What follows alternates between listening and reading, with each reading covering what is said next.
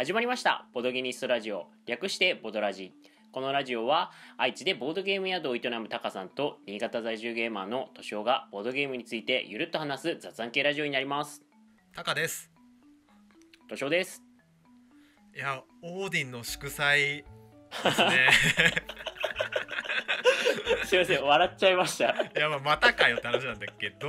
いやあのリスナーも持ってまますでしょうし私もまたかよと思っちゃいましたよいやオーディンの祝祭というパズルゲームですね、はい。ついあのそう戦略記事を最近何本かブログで上げてはい。まあ1記事45時間はかかっている記事ですね。あれだってトータルで今オーディンに200時間ぐらい捧げてるんじゃないですか？多分。そのブログ執筆時間まで入れると200ぐらいいきそうな気がする。うんうんううんん。で戦略記事を書いたところ結構ねあの多くの人が「いいね」とかリツイートをしツイッターでしてくれはいてよかったよかった。ですごい良かったのが本当にね数ヶ月前にオーディンを始めた頃はい。は、えっと点数が150点とか160点っていう点を取っていてでツイッターとかねねあの含めてこうインターネットで検索すると、まあ、200点超えてる人がいると。はい。でその中でもツイッターにタマンチュさんっていう人がいたんよ。はいで沖縄でオーディンハマってる方なんだったんだけほどうなるほどその人のつがたまたたまにねオーディンのこの、えー点数と最終盤面をこうあツイッターに書いててであの我々のオーディングループはですねそれを LINE で研究してたんですよ。なるほど。この最終盤面を見て、まあ、パズルのゲームなんでこうパズルをいろいろ形を見てこのパズルをこのピースを取ってるってことはこのアクションをやってたのか？みたいな。もう完全にあれでじゃないですか？あの将棋の棋士たちが棋譜を見て研究するのと同じことじゃないですか？そうただね棋譜は書いてくれてないのではい。あの棋譜を予想するってことをしてたわけよああその最終盤面というかから。そう最終盤面から手順がどうなってたんだろうとかそういうのをこう研究する一番題材にしてた方がいたんですね玉地さん。はい。はい。でなんとその方から、えーラジオを聞いたっていう。おおあのそれは嬉しい。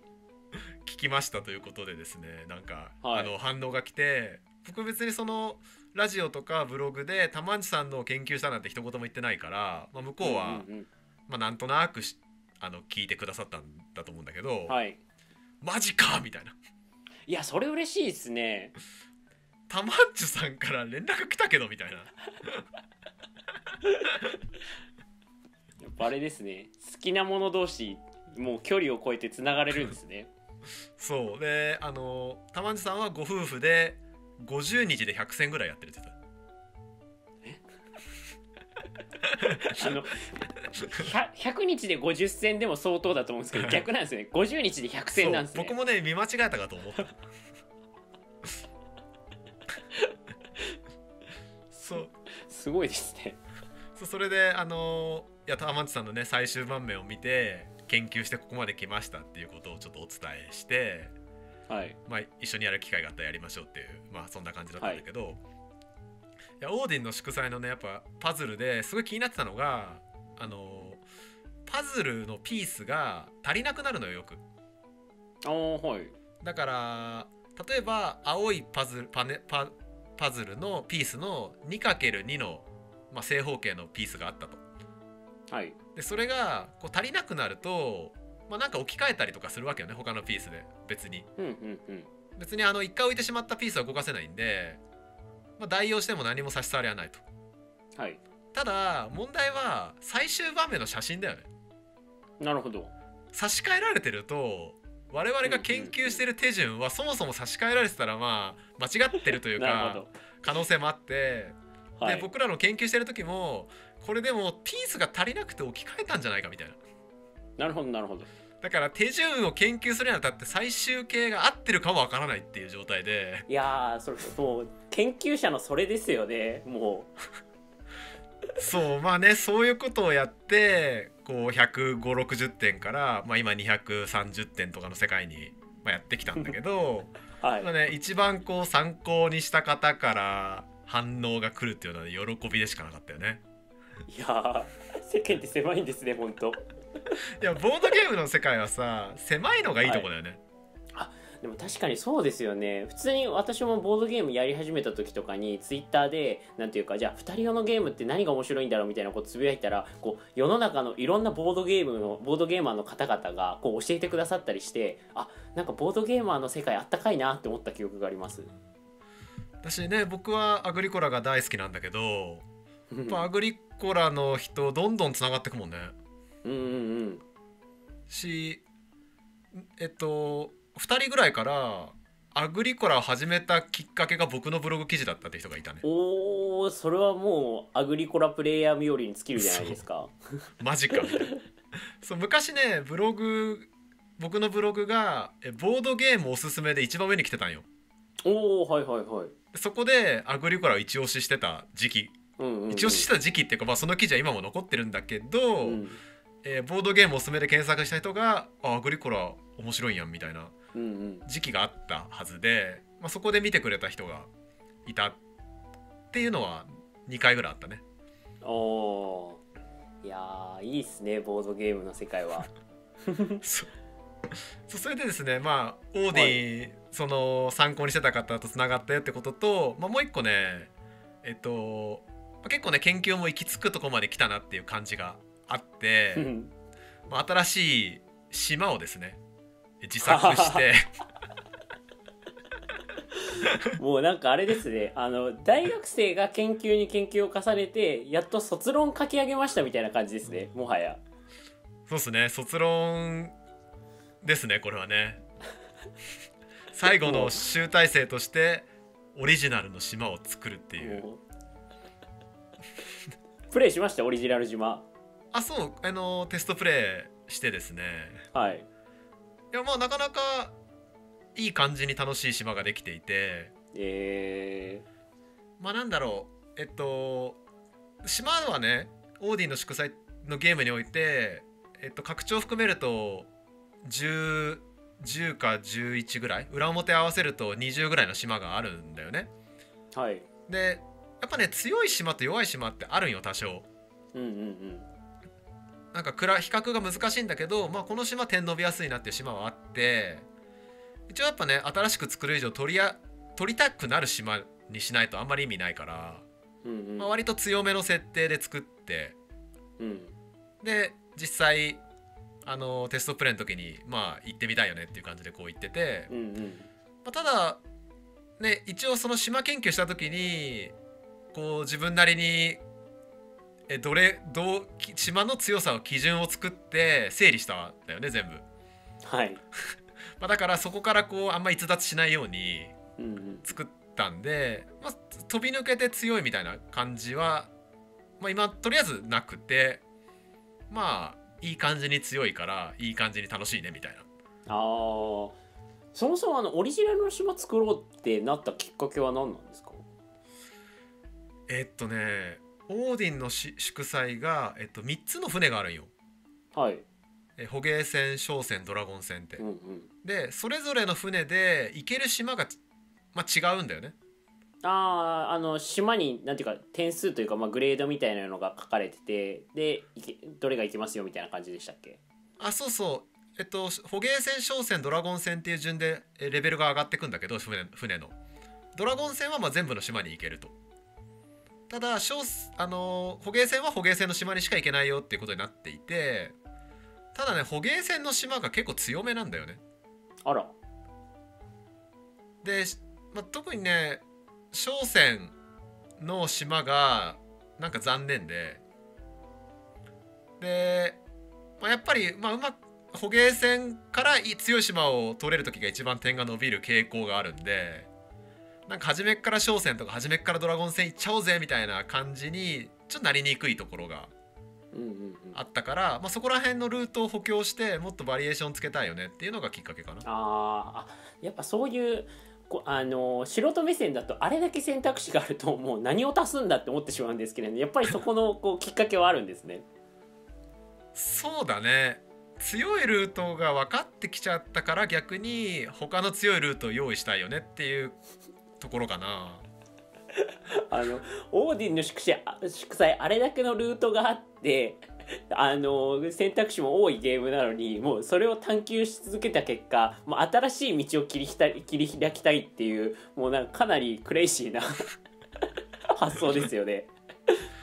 あとはね、まあ、こなれてくると家畜とかもちゃんと使い出すんだけどはい、やっぱちょっとね難しいところがあってなんかうんうんうん。で家畜あんま取ったことないみたいな人もいるんだよね。あー私も初めてプレイした時は、まあ、家畜じゃなくてクジラを取りに行った方がいいんじゃないかなみたいなアドバイスをいただきましたね。そう。ただ家畜はね結構強いんですよ実は。あそうなんですね。ただその条件とか手順が結構見えにくいんでうんなんかパッと取ってパッと使いたくなるじゃないですかやっぱりあのパッとパ,、えー、とパッと取ってっていうのはパッとパズルのピースを取ってパッと埋めるとうまくいってるみたいな感じにななるっていうのがあるけど家畜ってちょっとし一回しゃがんでみたいな。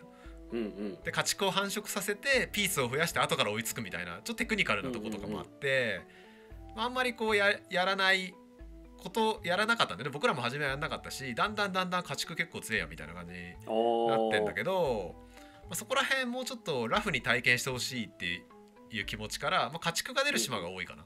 あーああれ？えっとオリジナルの島は一つだけじゃなくて複数あるんですか？えっと、オリジナルの島は6枚裏目裏表合わせて12 12 島ありますね。もうガチじゃないですか。あれちなみにそのオリジナルの島を今後公開していくような予定なんですか、あまあテストプレイ全部終わったんで公開してもいいかなっていう。えー、じゃああれですか？あのブログとかに貼ってあって、まあ、それをなんだろうこうダウンロードしたりみたいな感じなんですかね？そうダウンロードして印刷していけますよっていう感じにする予定かな、あじゃあ ちょもう私1回しかやってないんでちょっと数回オーディをプレイした後にあのタカタカハウス島に行こうと思いますそうです。あのー、12個島があってで何個かねオリジナルでこういう島があったらいいなっていうのを作った後に途中でねやっぱせっかく日本人だしよく考えたら日本って海に囲まれてるから日本で作ろうと思って。なるほど、なんで沖縄とかうんうんうん。本州とか四国とか北海道とか作ったよ、うん。あれなんですね。あの種子島とかあの そういうあの島じゃなくても本州とか四国なんですね。あそうだね。それで結構だからどこで何が取れるとか調べてうん。あの何本州で。本えっとオーディンの祝祭で使うピースはい。がキャベツとか書かれてたりとか、まあ、フルーツが書かれたりとかなんかクジラの肉とかなんかいろいろこう石とか木とかね資源もあるしいろいろあるんだけどまあそれ日本でどこが一番取れるのかなみたいな。うんうんうんだからキャベツだと愛知県が一番生産量多いから、まあ、愛知からキャベツ出るように愛知らへんからキャベツ出るようにするかとか。そこのリサーチをしっかりしてるんですね。あの北海道といえばやっぱ牛とか、まあ、ミルクっていうピ,、あのピースもあるんだけど、まあ、ミルクとかね牛どこが一番多いのかなみたいなあああれ北海道じゃないんですか？北海道のどどの辺りか。あなるほどなるほど。北海道もこう、えっと、パズパズルボードがあって算出する場所があるんでその、まあ、東の方のこの道東に多いからここら辺にから牛出るようにするかみたいな。タカさんのその熱量はどこから湧いてくるんですか？あ愛だよ愛。あ愛ですね。愛ゆえのなんで、まあ、オーディンの祝祭もついにここまで来てそろそろ卒論も終わるかなっていう あの経過報告いやでもいいっすね。あのもうアグリコラであのタカさんのブログ見てアグリコラやりましたっていうその体験はもうあの体験してるわけじゃないですか。で次はもうあのブログがどうこうじゃなくてタカさんの島行きましたよって言われたらなんかどうもりみたいでいいっすね。いやー本当にね島をダウンロードしてやりましたよみたいなのはまあ言ってもらえたらあれだよね作者冥利に尽きるよね。いやでしょうね。